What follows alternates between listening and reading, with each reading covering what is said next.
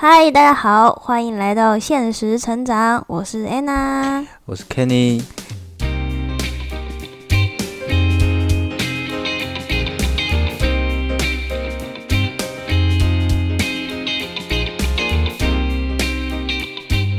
嗨，那我们已经到了第十三集了，耶，good good，十三集喽。那我们今天要来聊聊啊，不行，先先聊一下。就是我们刚放完一个，因为现在在北京嘛，所以我们其实刚放完一个年假，嗯，然后我们去了青海，就花了大概几天啊？我们去几天？六天？七天？七天？OK，七天去了青海，然后报了一个团。就是跟陌生人的团，然后大家跟陌生人相处了七天。那其实这过程中也也，其实跟我们今天想要聊的也蛮有关系的。就是跟陌生人相处了这么久，然后你一定有很多时间要跟陌生人，就是不不熟的人去建立一些关系。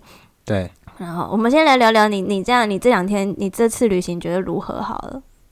我觉得不错啊，青海这个地方。真的蛮适合，真正蛮适合旅游的。为什么？因为，呃，我自己去的感觉就是，好像小时候我们在地理课本、历史课本上面看到的东西，你真的去青海就会看到。因为你有听过什么什么敦煌、什么莫高窟啊，什么青海湖啊。对。你在书上看到这些图片，你到现场去，哎，还真的就是长那样。就长那样。但是，但是，我觉得虽然说它就是长那样，但是并不是说。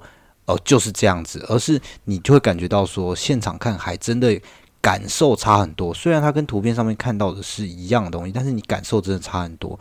中国的呃三大、三大、四大、三大石窟，其实这个这个敦煌莫高窟是其中一个，所以你进去看的时候，你就可以感觉到，天呐，竟然有这样子的地方！这个竟然是多久以前？几百年前，甚。不止不止，几甚至几几千年前，别人把它在在这边刻画的一些东西、雕刻的一些东西，竟然存在这个地方，你真的会很惊叹。所以，虽然说去这个有机会的朋友可以去，可以到到青海走一下这个什么青海大西北啊，大西北之旅。然后坐车非常非常的累，但是我个人觉得还是蛮值得的，一天坐个四五百公里的车子。但是我我觉得值得点就在于说，你会看到你。可能是没有想象过，它竟然是长这样子的东西，而且是一些天然的地形，这些东西都是都是蛮有趣的，对。就是会让人，我觉得体验是会让人家很好奇，说这为什么会有这个历史，为什么会有这些事情，然后为什么会有这么特别的地形？因为就像我们去看了一个五彩丹霞的一个山。然后就没想过说会有一个这么奇特的，因为它也是几千万，因为几千万年的，就是怎么讲，那是氧化嘛？所以形成一个有颜色的山，然后远看就很像彩虹，所以就很好奇说，你说到像彩虹，结果你还说五彩丹霞 怎样？七彩，我忘记七彩丹霞，whatever，反正就是很酷，讲说为什么会有，就很好奇说为什么会，为什么是什么原因形成这样的一个地形？然后虽然真的花非常多时间，就大概。你坐车五个小时看景点就是两个小时的时间，那个比例非常悬殊，但还是蛮有趣的。但其实 OK，就是讲完这个心得，就像我刚刚讲的，其实这过程中，你看我们花很多时间在车上啊，或者是可能跟团游，因为我们就报了一个团。来五十几个人吧，然后就可能中间还是要一些时间去跟他们一起去吃个饭啊，或者是去一些景点一起玩，所以这个时候就很有就是要怎么样去，也让我想到今天这个主题，就是怎么样去有一个闲聊，怎么样去跟别人聊天，尤其是像这种场合，可能是我们很比较相对来说可能比较少，就是跟陌生人聊天。那所以也想要来聊聊看，Kenny 看看这次有什么样的想法跟我们分享，因为其实 Kenny 对我来，相对于我来。说，我觉得他是一个聊天大师，就是他很容易把那种据点王都可以打退，就是可以很顺的让很营造一个很舒服的环境，然后让呃跟你互动的人，然后很愿意去分享自己的想法，这样子。没有啦，其实这个东西我们都会讨论到，这跟别人聊天还还参与天时地利人和各种因素嘛，所以有的时候你觉得，哎，我有一些小技巧去跟别人沟通，也要看别人的反馈是怎么样。不过你说到这一点没有错，其实。不管你在什么样的环境，就是像是我们说到的，你去一个旅行，或者是说，呃，我平常会有什么样的，呃，跟别人的聚会，或者是跟朋友相关这些东西，你都有聊天上面的一个必要。那有些人会觉得怎么样？会觉得说，啊，我这个人就是不善于跟别人聊天，或者是啊，我已经我已经过了那个喜欢交朋友，对交朋友那个时期的年纪了，对，或者是你可以说有一些呃二十五三十岁可能会说啊，我已经过了那个交朋友的年纪，然后可能年轻点会说啊，我很宅啊，我不适合跟别人聊天什么什么的。对，没有错，你讲的都没有错。但是跟别人聊天是一个非常非常必要的一个技能，你肯定会碰到的。不管你今天呃是要跟同事，或是跟私底下跟朋友，肯定会碰到。那我们可以，我们可以先思考一件事情，就是为什么你不愿意跟别人去沟通，或者是你不愿意跟别人去去聊天？那大家都知道有一个名词叫什么东西，叫社交恐惧。其实我们今天没有办法讨论社交恐惧，因为那是。那个是社交恐惧的人，基本上他已经对这个东西已经是极度的排斥，他可能对这件事情是。感到非常非常不自在、不舒服，非常不舒服的，所以我没有办法讨论到这个，因为我也没有办法引导你什么的。或许你想要有一些其他办法，可以可以帮助你做这件事情。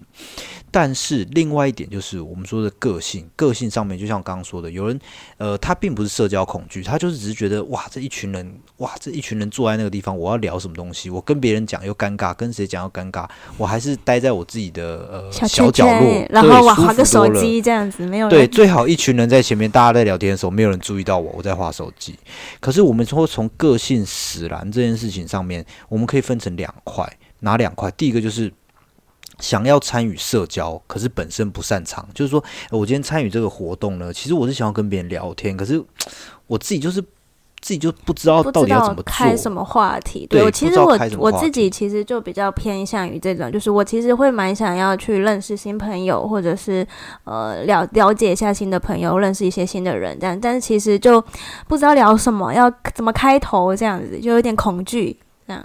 对，那这这个就是你。刚刚我们说到的嘛，第一个从个性来看，你是愿意做这件事情，只是你可能觉得有点别扭，你不知道怎么做。对对对。另外一个就是本身就不想要参与社交。我不管你是打字打从内心不想要参加，还是因为你觉得不擅长，所以你告诉你自己我不要参加，都无所谓。总之现在就是拒绝这件事情，拒绝了就是我拒绝跟。不认识不熟的人出去，我只跟我认识的人出去。我拒绝。假设我今天参加一个团，五十个人在里面，我就拒绝跟别人沟通。我反正我这五天、这六天、这七天，我就自己玩我自己的手机，一个人都没有聊天，我也无所谓。诶，如果你也是这样子情况的话，其实我们也比较难去讨论到这个 case。我们现在要讨论的 case 就是，你很想要去认识别人，你想要参与，就是跟别人的互动。诶，可是你自己觉得每次跟别人讲两句话，我就讲不下去了，或者是说。对，第一个据点了，或者是我每次问别人几个问题，别人讲完之后，我就不知道回什么了，那该怎么办？对，所以，我们今天就思考一下，怎么样，怎么样去讨论这这这件事情，怎么样去解决？那。开始之前，其实我想，这个很多人，我们可以每一次做这个问题的分析的时候，我们都会思考一个，就是我们先把场合把它定义下来。场合这边的定义，我会把它分成两个最重要的两块，就是时间短跟时间长。你要先知道你现在跟别人的互动，这个是短时间还长时间的。我们说一个时间短的，什么是时间短的？你觉得？像是，其实我就是。蛮常有那种相对来说比较短时间的，就是例如说我等电梯的时候，从进公司等电梯，在排队电梯的时候，然后在电梯间，然后再走到工位上面，就是我们的位置上面这样子。所以这是一个大概可能三到五分钟的时间，然后你会遇到你点电等电梯很常遇到同事，或者是有时候遇到主管。那这个时候，如果你就只是划手机，其或者是打个礼打个招呼，就是继续划手机，其实有时候我觉得有一点点。没有礼貌，但是我就想说，那可以聊什么呢？然后又不想要只聊公事，说太正式，或者是说可能不是你这个组的同事，你可以聊什么？所以我觉得相对来说时间短是像这种，或者是茶水间啊、厕所啊这一种，你可能是有个三五分钟的时间会相遇，嗯，这样子。对，时间短其实有这一类的东西，但是我今天我认为我们要讨论的话，我并不会把重点放到时间短。为什么？因为时间短这件事情，你刚刚有说到。礼不礼貌，我个人觉得这非常的主观。但是有一件事情是时间短，我们在英文里面有一个东西叫做 short talk。short talk 的意思就是这是一个非常短的。说实在的，它是非常有一点点、有一点点没有意义的讨论，有一点像是我会问你说：“哎，今天天气怎么样？哎，你今天开车来吗？那他可能就是对我平常其实就聊聊这些啦。对，或者是你今天吃饱了吗？或者是诶，今天比较早来，这种是比较没有意义的东西。当然不是说不行，当然不是说呃，这个是一个不能讨论的事，这一样可以。如果你今天是极度反对、极度排斥，没办法跟别人沟通的，你可以从这个我们所谓的时间短的这 short talk 来试试看。你随便进了电梯遇到别人，你就问个寒暄个两三句，诶，嗯，最近忙吗？或者是说，嗯，中午吃饭了吗？对在忙什么？但是这个东西记得一件事是，通常这种都是很快就会结束掉的，而且答案真的都没有什么意义。但是没有关系，你起码跨出了你第一步，去慢慢的跟别人去去去握个手，不是真的握手，而是搭起这个桥梁去让别人沟通。你也可以说，哎、今天呃早早啊，哎、今天天气好像比昨天好很多。这种就是很快就可以结束，被据点也无所谓，但最起码你你尝试了做这件事情。对对那如果你真的最后面说啊，我觉得这 show talk 有点有点没意思，我觉得也没有关系，也没有关系，因为它不影响你。我们等会要讨论到的下一件事，时间长这件事情，时间长其实我们可以把它分成两种。时间长，第一个目的性会强，目的性强，其实我们上呃之前有讨论过一个东西叫做什么？说个好故事。其实说个好故事，它就是在时间长的情况之下去讨论什么东西时间长。第一个，你说面试是不是时间长？对，时间长，你要想办法表达自己。再来会是什么东西？呃，你可能是呃新上工，对不对？刚上工，然后你跟同事，诶，大家互相认识一下，你就要开始介绍你自己啊，然后讲什么东西啊，讲什么的。这个其实是带有目的性的，它是时间长而且目的性强，因为你要表达出第一个你可能会什么，你可能了解什么，你可能背景是什么，然后你未来会负责什么，这东西都是有目的性的。这可以回去听一下我们之前讨论到的十一如集，十一集是吧？对，对如何说个好故事？你可以把你自己组织架构组织好，这个东西就是比较时间长下有目的性的东西。甚至刚刚说的新上工认识同事，或者是在工作团队的聚会，工作团队聚会可能就是有一些什么 team building 啊，或者是说，诶，大家呃新人对不对？三个月、六个月的，呃，过去六个月的人，大家一起吃顿饭。这个东西是时间长，而且你是有目的，你的目的就是要表达你自己，或许是你现在的状况、过去的状况，你会了什么，然后你对这个组织的想想法是什么。这个东西其实是可以把它有一个架构化的，把这个东西表达出来，让别人去讨论。让别人记得你。我觉得这种有目的性的，其实就还是看目的性是什么。就是如果假设像工作聚会啊这种工作相关的，跟你事业发展相关的，就是你很重要，可能是需要别人对你有印象，或者是让别人记还记得你在做什么。那后面可能有需要的，有什么需求的时候会记得找你。所以我觉得嗯这种时候就是怎么样，的确就像你说的，怎么样包装自己。对，然后让人家一下子就认对你认很有印象，这样子。对，那这一个是在在我们之前说个好故事里面有提到，你可能有一些小技巧啊，就是说，哎，我先讲一下我自己曾经做过什么样什么样的专案啊，我曾经跟过什么样的人啊，我曾经怎么，这东西是一个目的性很强，而且在时间长的情况下，但是在时间长的另外一个层面，就是刚刚说的，假设你今天出游，假设你今天跟不认识的人出去，那你会遇到什么样的事情？甚至你说。搭讪别人，搭讪别人，在路上搭讪别人或者怎么样，搭讪别人其实就是一个认识新朋友的方式。那目的性，呃，我不能说，我会把它定义为目的性比较弱。我所谓目的性弱，就是你并不是要传达你本身的想法跟意念。当然，你也可以说我搭讪别人，我就是要告诉别人说，诶，我在新义区有房，我开保时捷，我家对不对？我爸妈开工厂，我身价两亿。诶，这个东西就是怎么样？目的性强，这就是定义目的性强。我给你电话，对，但是我要说的事情是，时间长，而且目的性是比较弱的，它的它的要讨论的 topic 就会非常非常的发散。这个时候，嗯这就回到我们的主题了。这一边你要能去思考事情，就会变得很多。像什么样的情况？我刚刚说了嘛，你今天跟朋友聚会，你今天跟朋友聚会，你可能六七个人的朋友聚会里面，你只认识两个。剩下的人，你总不会整晚三小时、四小时都不会跟他们聊天吧？你一定还是会跟他们聊天嘛。第一个是这个，第二个就是我们说这种跟陌生人呃出团旅游、搭讪这些东西，都是目的性弱，而且 topic 是可以非常非常的发散的，然后它的困难度会比你目的性强的还要困难。对我觉得这种就是你真的要准备几个问题，然后能够去开启这个话题，开启这友谊的桥梁。其实我觉得不止像是跟团旅游，可以再多举几个例子，像是可能我们偶偶尔去参加一些读书会。或者是你去一些演讲的场合，那你如果自己去演听演讲，你就自己去听完就走了，其实也蛮无聊的。有时候就会想说，很想要认识一下旁边的人，然后或者是甚至交换个名片。那到底从什么话题开始聊起？这样子？对，那你刚刚提到几点，不管你参加读书会或参加这些 seminar 这些东西，我们说了，你首先你要思考最重要一件事就是。这个是时间长的 topic，那请问它的目的性强还是弱？如果目的性强的话，就你刚刚说的，我今天参加一个读书会，我希望在这个地方能推销我自己，能让大家知道我的专长。假设我今天是一个产品，我希望在这个地方认识更多产品，以后别人有工作机会又怎么样，说可以找我。我想要让大家知道我怎么样，这时候就是目的性强。目的性强，你就可以回去思考我们之前说的说个好故事，怎么样在目的性强做这件事情。但是如果你目的性弱，你说我就只是想要认识大家、认识交朋友的话，那这个东西就会回到我们刚刚说的，会比较稍微比较困难。你就要开始去感觉一下应该要怎么做。我们可以回到，我们可以再往下步骤。嗯，你在你在时呃时间长的 topic 里面讨论了目的性强跟弱。好，那那我们可以再从主题来看，主题应该要怎么去分？其实你你跟别人聊天，不外乎只有两个方向。第一个是什么？生活。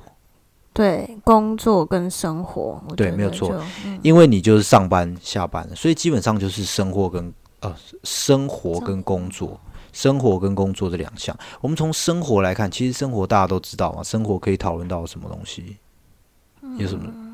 我觉得就是个人的，我觉得看应该说看这个人他的状况什么。假设他有有没有结婚，有结婚可能有一些家庭啊、小孩、育儿的相关。那没有结婚，或者是说他有些个人的兴趣，兴趣就非常多元，就看他可能喜欢吃美食、玩游、玩什么特别的游戏，或者是拍照、运动等等的旅行都是对。对，所以你说的没有错。我们从主题这边来分的话，我们可以把它分成生活、工作来看嘛。那生活，你当跟别人聊天的时候，你就可以看说，哎，就像我们之前其实也讨论到了嘛，你要跟主管拉近距离。如果主管有刚出生的小孩，两岁、三岁，其实他是很乐意分享这些东西的。你如果去碰到那个点，你去跟他提到说，哎，那你最近小孩照顾的有什么心得相关的，他就会马上侃侃而谈，告诉你，哦，我的小孩怎么样，怎么样，怎么样。然后你可以跟他说，哦，我看了别人家小孩，或者是我自己家小。孩小孩的经验，这个时候就很容易往下讨论。那刚说家庭，那兴趣大家都知道，兴趣。如果你讨论到了，假设最近，假设最近这个 NBA，对不对？在打这个呃总冠军战，那如果你跟别人谈论到这个东西，其实很多人就开始，哎，你有看上一场怎么样吗？上一场怎么样？哇，竟然最后一球竟然没有进，这些东西都可以马上谈讨论下去。所以拍照、美食、美食也是很容易拉近大家距离的。你手上准备一些东西，准备去跟别人讨论，或者是你知道这个人就很喜欢看剧，你可以跟他说，哎，你最近看什么剧啊？你有没有跟我分享一下？我最近想找新的剧，哎，你跟我说一下那个剧在做什么，然后他演的怎么样怎么样。这是从生活，但另外一个层面，就我们刚刚说，另外一个层面就是说什么从工作。诶，可是你会说，诶，工作不是就讨论到目的性强这件事吗？其实并没有，工作有时候并不是目的性强。为什么？因为我们可以说，假设我们是不同领域，对不对？我们这个领域可能我比较特别，我做过 VR 相关领域，那可能另外一个人可能像 Anna 做过金融相关领域，我对金融根本一窍不通，我根本就不了解。可是我还是想知道你的工作上面相关的东西。但是当你跟我讲时候，这个目的性是强的吗？其实不见得。我所谓目的性强，就是你希望传达一个想法给别人，你希望让别人知道说以后或许有什么机会可以找你，或什么相关的东西。可是我现在在讨论的工作，可能就是，诶，我想跟你分享一下，你知道学习的感觉，对，就是让你了解不同的领域。或许我这辈子都没有机会。碰到金融相关的，我也没有办法帮助你。你也知道这件事情，可是你还是想要跟我分享。诶，你知道做金融很很有趣吗？你知道在中国大陆做金融跟在台湾做金融的差别是什么啊？我可以跟你说一下。诶，这边东西之间相关。诶，甚至我做过什么？你像你做过海外的市场，你也可以告诉我说。要不然你来猜猜看，在中国大陆做，在台湾做，跟泰国做最大的差别是什么？我们就可以以这个东西来讨论。可是这个时候目的性其实。其实没有强，所谓目的性没有强的意思就在于你没有希望我说，呃，传达我之后，以后我有什么样的需求，什么样帮助，对不对？可以直接找到你相关的。所以，我们从工作上面来看，我们就可以分享一些相关的，像刚刚说到的经验。经验就是我做过什么样的东西啊？诶，你觉得很酷？像可能有一个人告诉我说，他是去什么东西？呃，钻油井。哇，专有井！我有一个朋友在新加坡，对，他是他是在专有井，没有错。他 他是 NTU 毕业，南洋理工大学毕业。他后来去一个专有井的公司，我就觉得非常非常的酷。他他他可以跟我分享他的经验，甚至他可以告诉我的专长是什么。像我们在这个汽车的行业里面做，有人就说了啊，我在车子里面做了很久啊，我的专长是什么东西是什么东西，都会很特别。这都是跨领域是没有办法理解、没有办法知道的东西。这个时候。就会激起别人的一些想法，或者是别人觉得说：“哇，我从来不知道你这东西在干嘛。”像你，你，你可能过去告诉我说：“哦，我是在呃银行相关、国泰金相关的。”我第一时间我就想到你就是做柜台的，但实际上并不是如此。它还有很多很多很多的东西。就像我每次跟别人说我是在这个宝马在汽车行业工作，每个人都问我说：“所以你会画车子的外形吗？”我。啥？对，因为你不了解。不过这没有关系，这个就是你的专长。当告诉别人的时候，别人就会觉得哇，好有趣哦！原来还有这样子的专长，原来还有这样子的事情可以做。然后下一点就是我刚刚说有可以分享一些你的经验，过去的经验啊，你的专长是什么啊？最后一个就是非常有趣的事，有趣的事就像是嗯，我说一个自动驾驶好了。那很多人不知道自动驾驶到底该怎么做，自动驾驶的测试该怎么样呢？对，觉得这个主题好硬啊！我的妈呀！对，但是我可以分享一些有趣的故事，告诉你啊，我可以跟你说，在北京呢，某一些地方呢，你就可以看到自动驾驶的车子。那你会怎么看到它呢？就是它的车子上面是没有驾驶的。那没有驾驶。你就会觉得说，哎，这真的很奇怪，因为其实你在别的地方是看不到的。那请问，然后你就在那边地方看到有两辆、三辆车子都没有没有驾驶在上面，你就可以有一种有一种幻想是，哇，原来未来的车子像是他们之间在跟之间打招呼。他遇到人的时候，车之前对遇到人的时候之间会自己转弯。我再跟你分享一个有趣的故事，就是有一次我们的车子跟别人的车子，两台车子无人车遇到的时候，两台车子竟然停在正前方就不动了。这些东西有趣的故事是会激起别人的欲望，让别人知道说，哦，你这方面的经验真的蛮特别的。原来做无人驾驶需要什么相关的经验？原来无人驾驶跟我们四 G、五 G 还有相关呢。这就是你的专长，你可以解释给别人听，甚至我刚刚说有趣的故事。所以从主题来看，我们可以分成两大块，一块是生活，生活相关的东西，你可以跟别人讨论；工作相关的东西，你也可以跟别人讨论。但是记得，这个东西目的性没有很强的时候，你要去思考一下，你想要跟别人怎么分享这些东西，你想要怎么去勾起别人的欲望，我们一起来讨论，我觉得很有趣的东西。嗯，对，那。那刚刚说了嘛，这个你的主题，不管是我们已经讲了，你场你的场合的定义好了，你认为是时间长时间短，那时间长下面你是想要表达你自己的东西去传达意念呢，还是你认为它是一个很发散的聊天？再来就是说你定义你的主题什么相关的事？那下一个很重要一件事就是什么？因为我们说了。每一件事情你都需要做一个什么东西，都要做一个事前的准备，因为你并不会是什么，就是就像是你今天上台表演，你想一下，你今天跟别人聊天，为什么有些人上台可以信手拈来，随便一直说，你不觉得吗？台下十年功，是不是这概念？对，就是有些人怎么样，他已经习惯了这件事情了，所以就像是说实在，如果你可能叫一个吴宗宪，对不对？上台讲话，他马上拿了麦克风就可以说，因为他已经练习很多了。同样跟我们的一样，当你要跟别人沟通、跟别人聊天的时候，你要做练习。如果你不练习，你不会。就是某一天突然灵光乍现，开窍了。对我原本不会聊天，睡觉起来突然会聊天了。突然变聊天大师，突然变成对这件事是不会发生，所以我们要准备一些话题。你会可能觉得说，哈，人生还这么累，还要准备一些话题，没关系，这个就跟之前讲到的一样。之前说到什么东西，你想要告诉别人一个如何说个好故事，你就要在心中有一个准备一个什么东西。我很牛逼的故事。没有错，你一定要记得我很牛逼的故事。我可能今年很牛逼，做了一个什么项目？去年、两年、两年前、三年前做了很很很厉害的项目。那在我们这个下一个方式就是什么东西？准备准备一个话题。那准备话题，我们说了嘛？主题分的是哪两块？工作跟生活。没有错，所以在工作跟生活上面，你可以各准备一个。可以分享的是，我如果在我的工作上面，我们可以说一下，在工我工作上面，我可能会分享就是，嗯，我以前做过 VR 的东西，对，那后来我进到这个宝马的时候，我怎么利用 VR 在宝马里面去帮他们做一些做一些事情？这个东西是呃已经没有没有 confidential 的事情了，但是已经是过去式了。然后我认为它很有趣，所以我可能会跟别人分享这件事情。这是在工作上可以分享，那生活上可以分享。其实大家都知道嘛，过了一个年假回来，大家可以分享就是什么东西。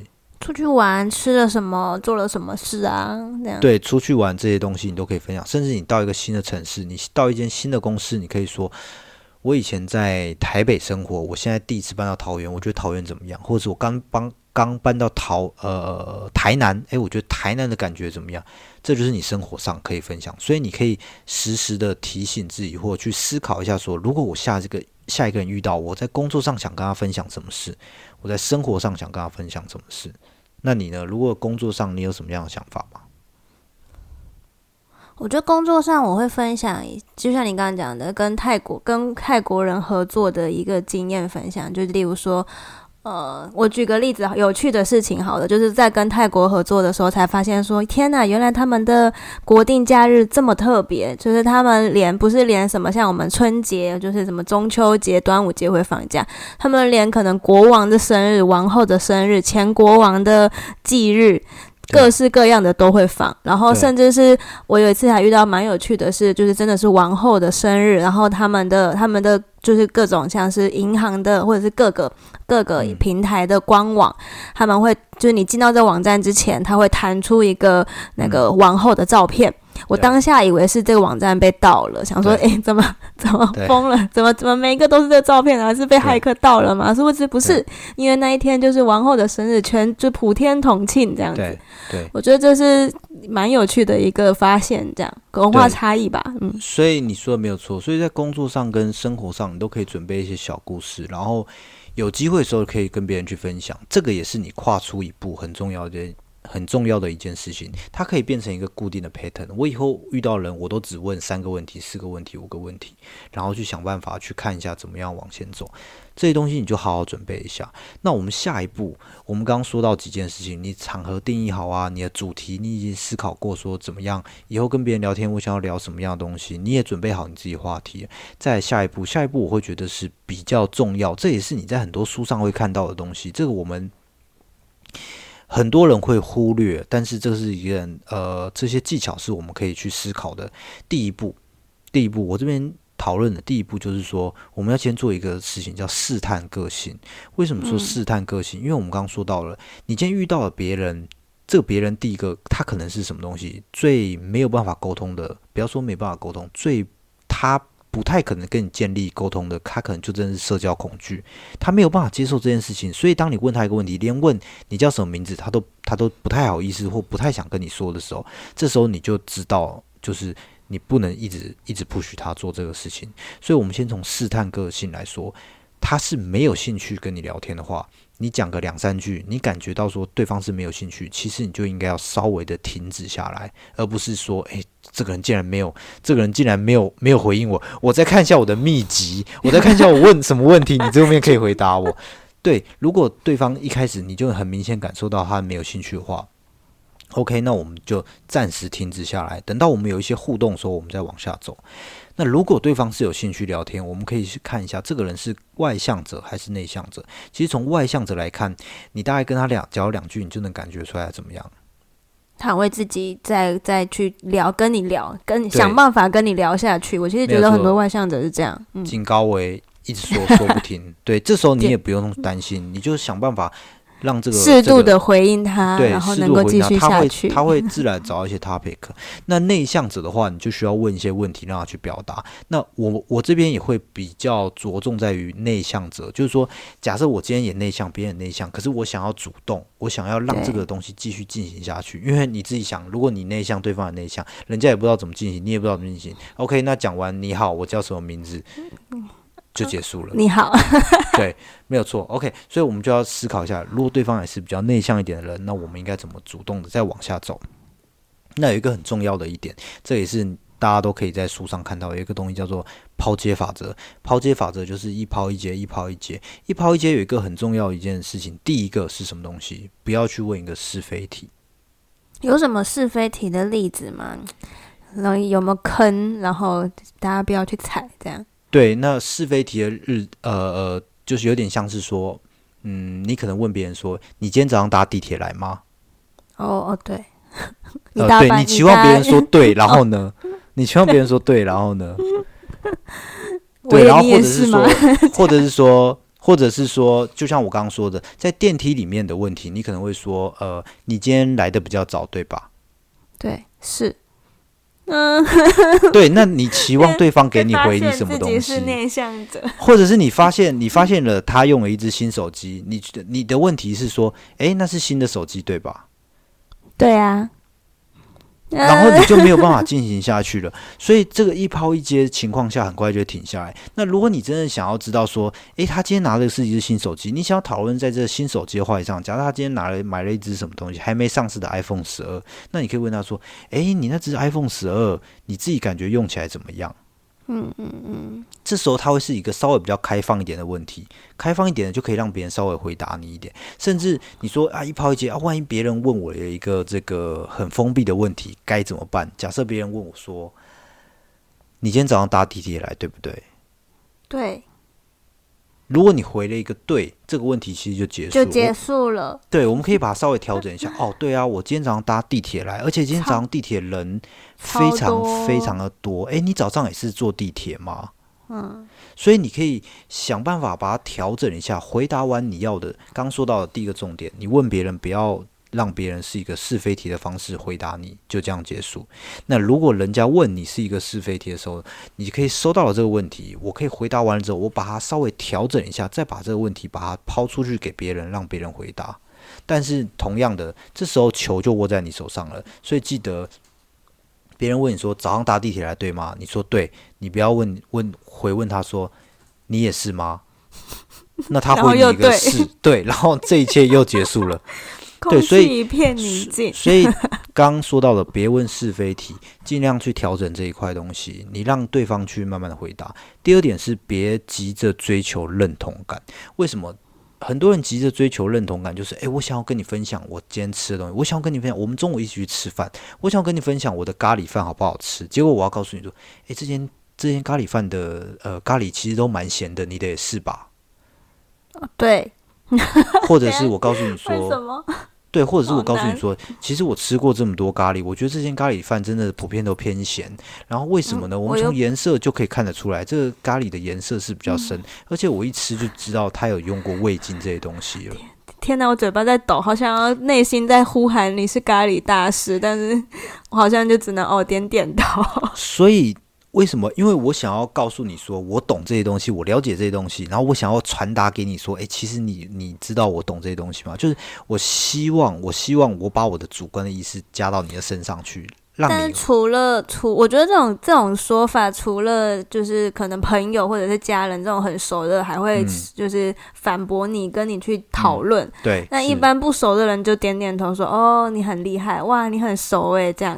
对，没有错，就会非常的敷衍。因为有时候跟别人出去吃饭的时候，他们都会提到说：“啊，哎，这个味增汤的味道好像有点咸，或者是说这个味增汤味道不太好。我们好像来过很多次，我来这边吃了这么多次。”他们的味道都是这样，其实另外一家会比较好。可是你把这些东西讲出来，你期望别人给你什么样的反馈？对，他其实并没有办法延续下去。所以刚说的抛接法则下面，第一个别急着问是非题，不要想办法问是非。第二个是不要想办法追求别人的认同感，因为我们说了，在这个聊天之下，你是希望让话题继续延续下去，而不是让你讲的爽而已。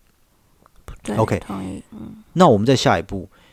呃，在聊天的过程当中，抛接法则其实抛接法则一个很重要，就是让别人去表达。你不要把东西都握在你身上，不要别人问你一个“你今天搭车来吗？”你就说：“哦，对啊，我今天搭车来。今天早上车子很多，然后我从哪里开始十分钟的演讲吗？对，哪里上车的时候遇到什么事情？哎，你知道那边很夸张吗？那边人真的超级多，而且早上买票的时候还遇到什么事情？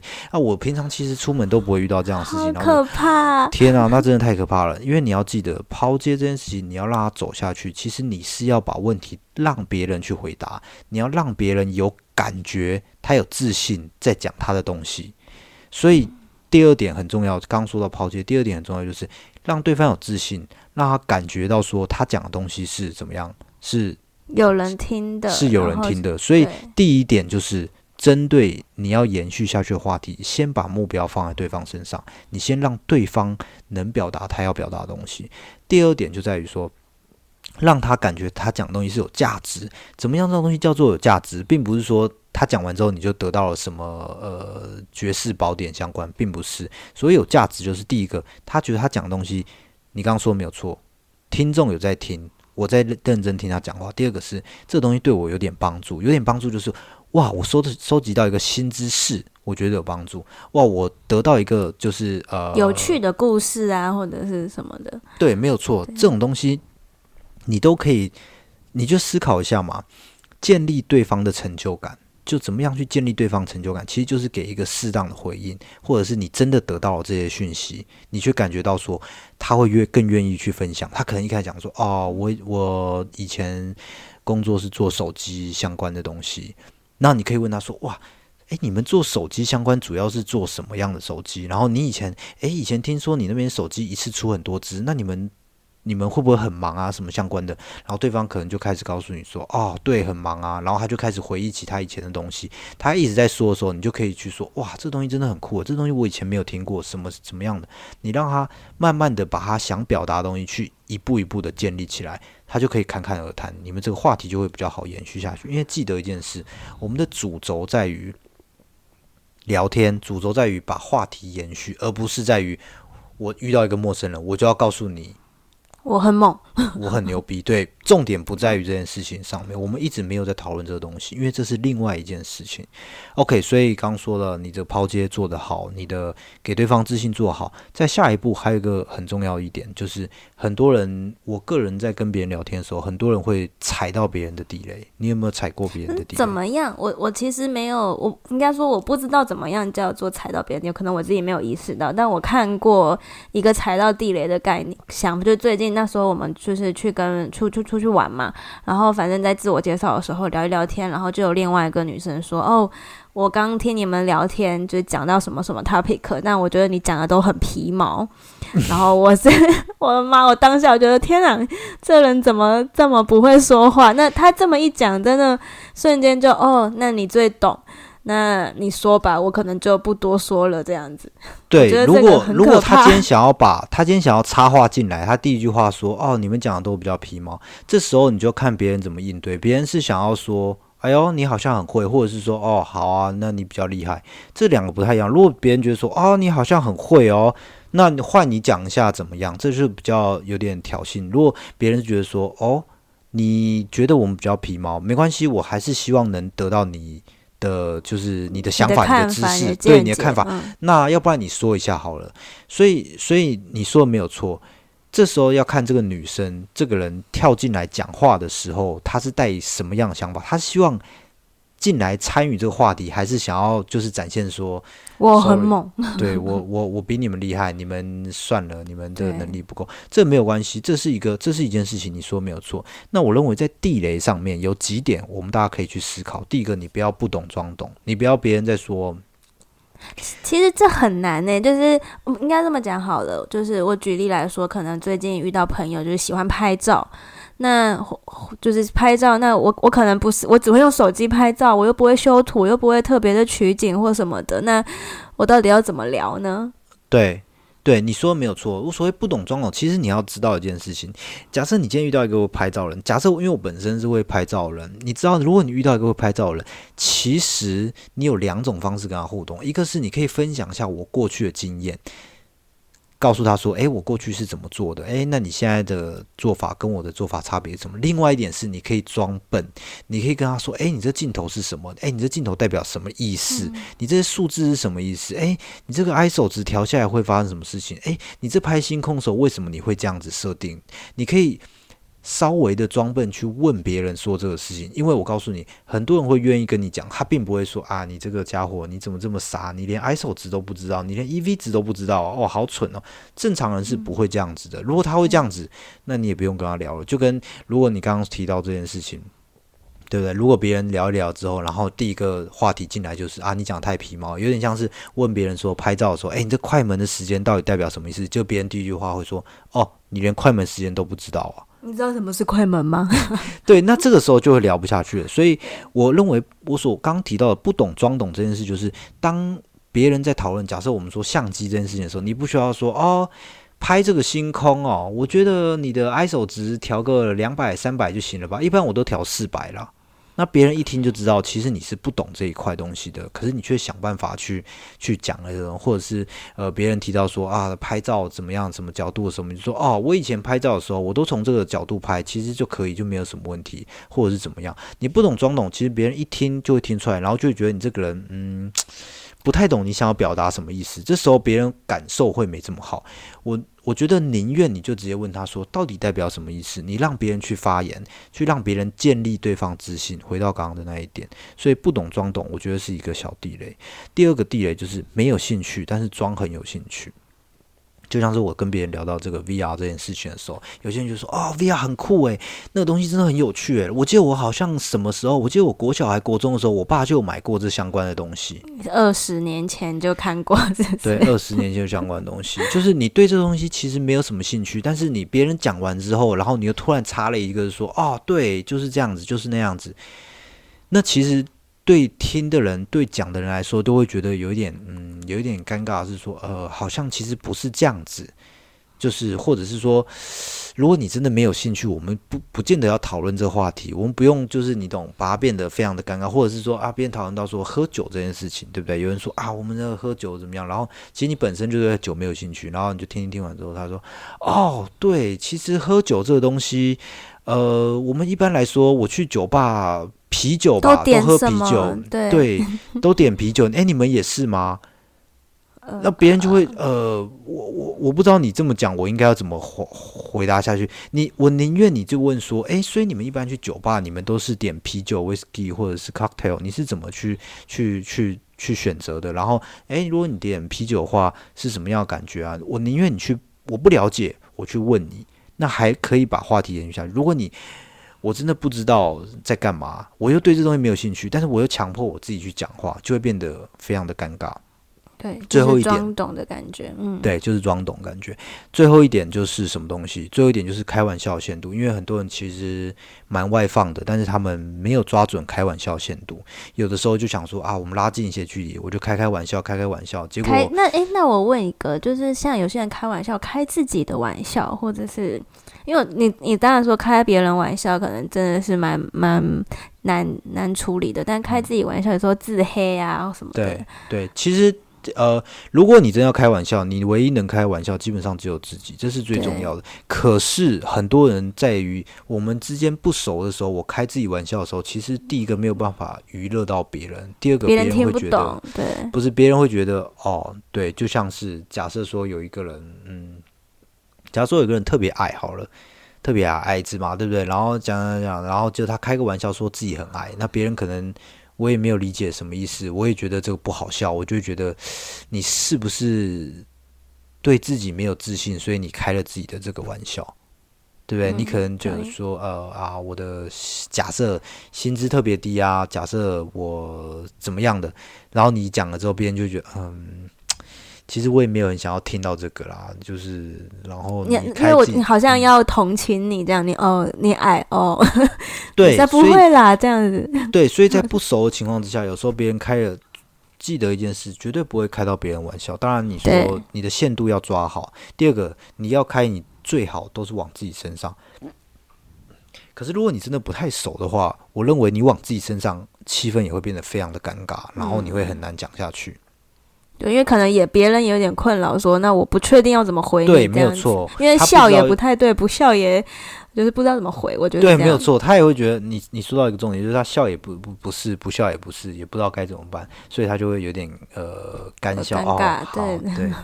所以刚说到几个地雷区，就是当跟别人聊天的时候，记得你不要不懂装懂，你不要你真的没兴趣，你就差不多差不多，我们就带过往下一个话题。你不需要想办法，我就是真的没兴趣，我就对游泳没兴趣，我还要一直在讲说，哎，游泳是不是怎么样的？不需要。第二个就是第三点，就是开玩笑的限度一定要抓好，最好在在刚认识的时候不需要这么急着去开玩笑，稍微聊一聊之后，感觉到对方是能开玩笑，能怎么样，我们再往下一步去走。技巧部分其实我们就讲了，就差不多了。刚刚说到了，试探一下个性，对方怎么样？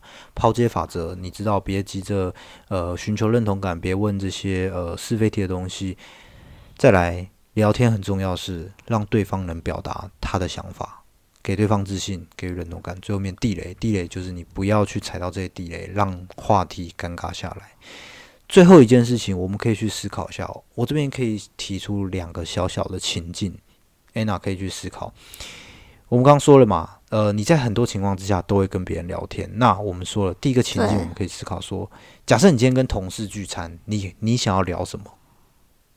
我通常跟同事聚餐的话，我我们我们把它更清楚一点。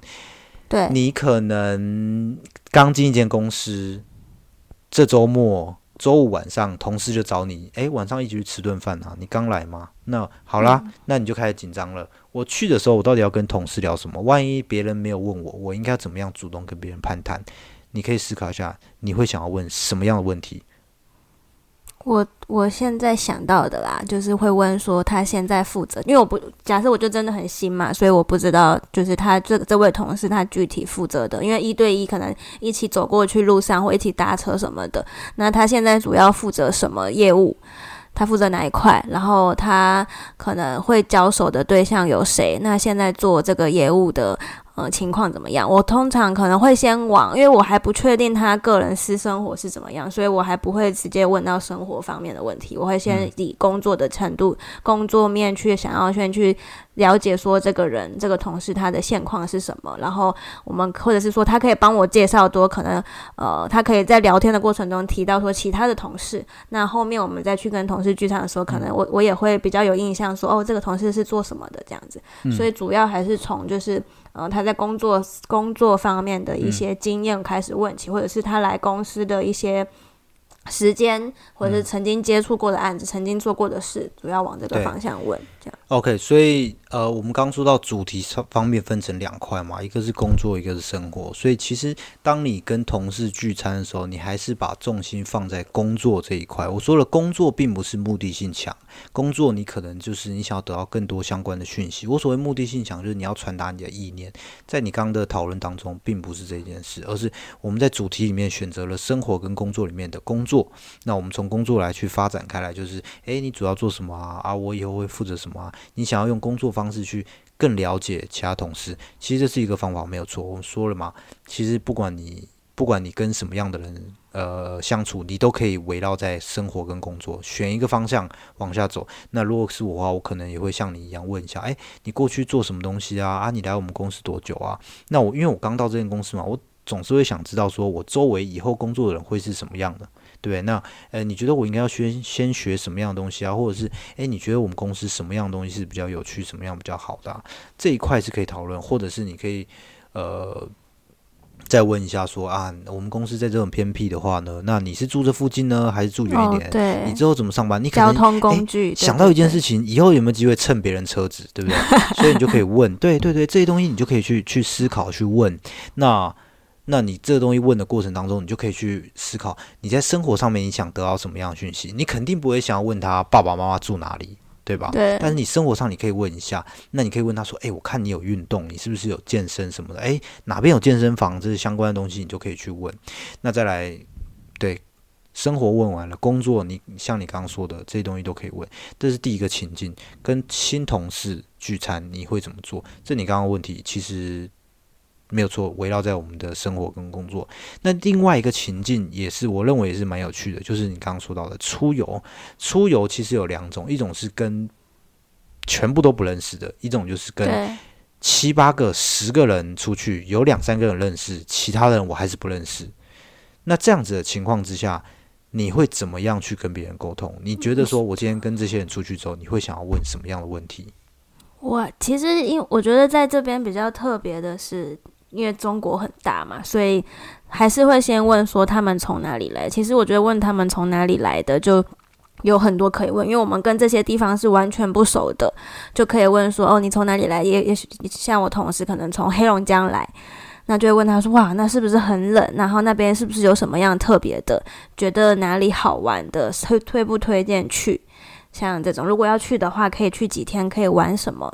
大概是会玩，因为我觉得中国相对来说对我们都非常陌生，所以呃，所有他回来的地点，我都会很好奇，都会觉得很有趣，或者是有什么好吃、有什么好玩的，这些都是可以很简单的方式去跟他们做一个聊天的一个插，就是入口这样子。嗯。对，所以你你把它界定的比较清楚。跟同事聚餐的时候，你的主题围绕在工作上面；跟朋友出游或者是不认识或认识的人出游的时候，你就把它围绕在生活上面，没有错。其实生活上面能讨论的，你可以去思考一下。就像你刚刚提的第一点，对，因为呃，从你从台湾过来这个地方，那对于每一个地方，你说什么江苏？哎，你知道江苏在哪里吗？我还真的不知道。你他讲的每一个地点，我都分不清楚。安徽到底在哪里？你都分不清楚。不过就是因为分不清。清楚，你可以再去多问，问了之后，你可以问说：“诶，那边有什么？那边在哪里？”然后问相关东西。其实很，我相信很很少人会觉得说：“啊，你竟然不知道黑龙江在哪里？”然后居然给你耻笑一顿。基本上是不会的，他会更乐意的跟你分享黑龙江在哪里，我们那边有什么东西。如果你去的话，可以做什么事情？你用生活上去让别人。开始这个话题，他可以分享很多东西给你，所以在出游上面，你就可以问一些说：啊，你从哪里来啊？啊，你家乡有什么啊？那啊，你以前有在那边工作过相关什么样的经验吗？那你喜欢那边还是喜欢这边？这些东西全部都是可以，全部都是可以拿来讨论的。所以，呃，在不同的地方，或许在台湾，你就可以去思考，有不一样的方式去跟陌生人去去开始这个话题。或许你在台湾。我想很多你遇到的人可能都从台北来吧，所以你也不会一直问说你家乡有什么啊？你家乡是做什么啊？你以前在，或是你去过哪里玩？你你之前旅行过哪里？觉得蛮漂亮的，对，这种是或许你就可以一直每起手是，你有环岛过吗？每一个人十个人你都先问你有环岛过吗？你有环岛过吗？你有环岛过吗？呃，有啊，那你觉得哪里最漂亮啊？我觉得花东那边哪一段最漂亮？哎，你没有环岛过，哎，你没有环岛过，那你哪个地方你没有去过？所以你可以用一些。比较固定的问题，但是在复制在每一个人身上去问，就像你刚刚说的，你可能现在问的问题，每一每一次都是你从哪里来，你那边有什么，但是没有关系，这个东西多讲多问了之后，你自然去能感受到说，去跟别人聊天应该要怎么做，所以我们。讨论了这么多东西，不管你从场合定义，从你的主题，主题围绕在生活跟工作，你去思考，然后你一定要准备一些刚刚说到的固定上的一些话题去跟别人说，然后在你的技巧，你技巧什么东西，最后面准备了一些情境，让大家来练习一下。其实我觉得今天听下来，我我自己刚刚有一个想法，就是。呃，像刚刚讲的，准备自己的故事嘛，所以你你可大可会觉得说，哈，为什么要这么累，然后还要准备故事？但其实我觉得有时候跟其他人聊下来。那你某某种程度来说，也是在收集你自己的素材。就举例来说，像你刚刚讲的，我有个朋友可能钻油井的，这其实不是我的故事，而是我从我的朋友那边聊天得到的讯息。但这个资讯、这个素材可以作为我未来可能某个场合聊天的时候可以用到的。所以这有一点点像是复利的概念吧。我们之前可能很常讲到，就是我现在花一点时间，然后花一些时间，然后去跟别人聊天，那也收集，也算是收集他们的故事，就是访谈。他们访谈他们的想法，那我后面再去跟别人聊天的时候，我不只有我自己的故事可以去可以去沟通，我也可以就是一起把我的其他朋友的故事作为我聊天的素材，然后更丰富的去呃建立这个营造这个聊天的很轻松的环境，然后让别人更愿意的去跟我们沟通，这样子。对，没有错，你说的。所以这个东西就是多多练习，然后你准备一些口袋的一些，就像是别人问你说：“诶，你觉得台北哪里好吃？诶，你觉得松山哪里好吃？台南哪里好吃？”你总是会有一些口袋名单，而不是别人一问你的时候，然后呃，我再 Google 一下。你 Google 跟他 Google 是一样的，所以你准备好一些口袋的名单、口袋的一些呃话题、口袋的一些故事，这都是对你的聊天、对你跟别人沟通是更有帮助的。嗯，同意，同意，好。好，那我们今天的讨论就到这边。呃，我们今天讨论了一个叫如何有技巧去跟别人做闲聊。那呃，跟据点王说拜拜。对，跟据点王说拜拜。那如果对于我们的想呃 topic 有什么样的想法，或者是你想跟我们分享什么样故事的，你都可以到我们的粉丝专业。然后我们今天的讨论就到这边结束。我是 Kenny。我是 Anna，，我们下次见，拜拜，拜拜啦。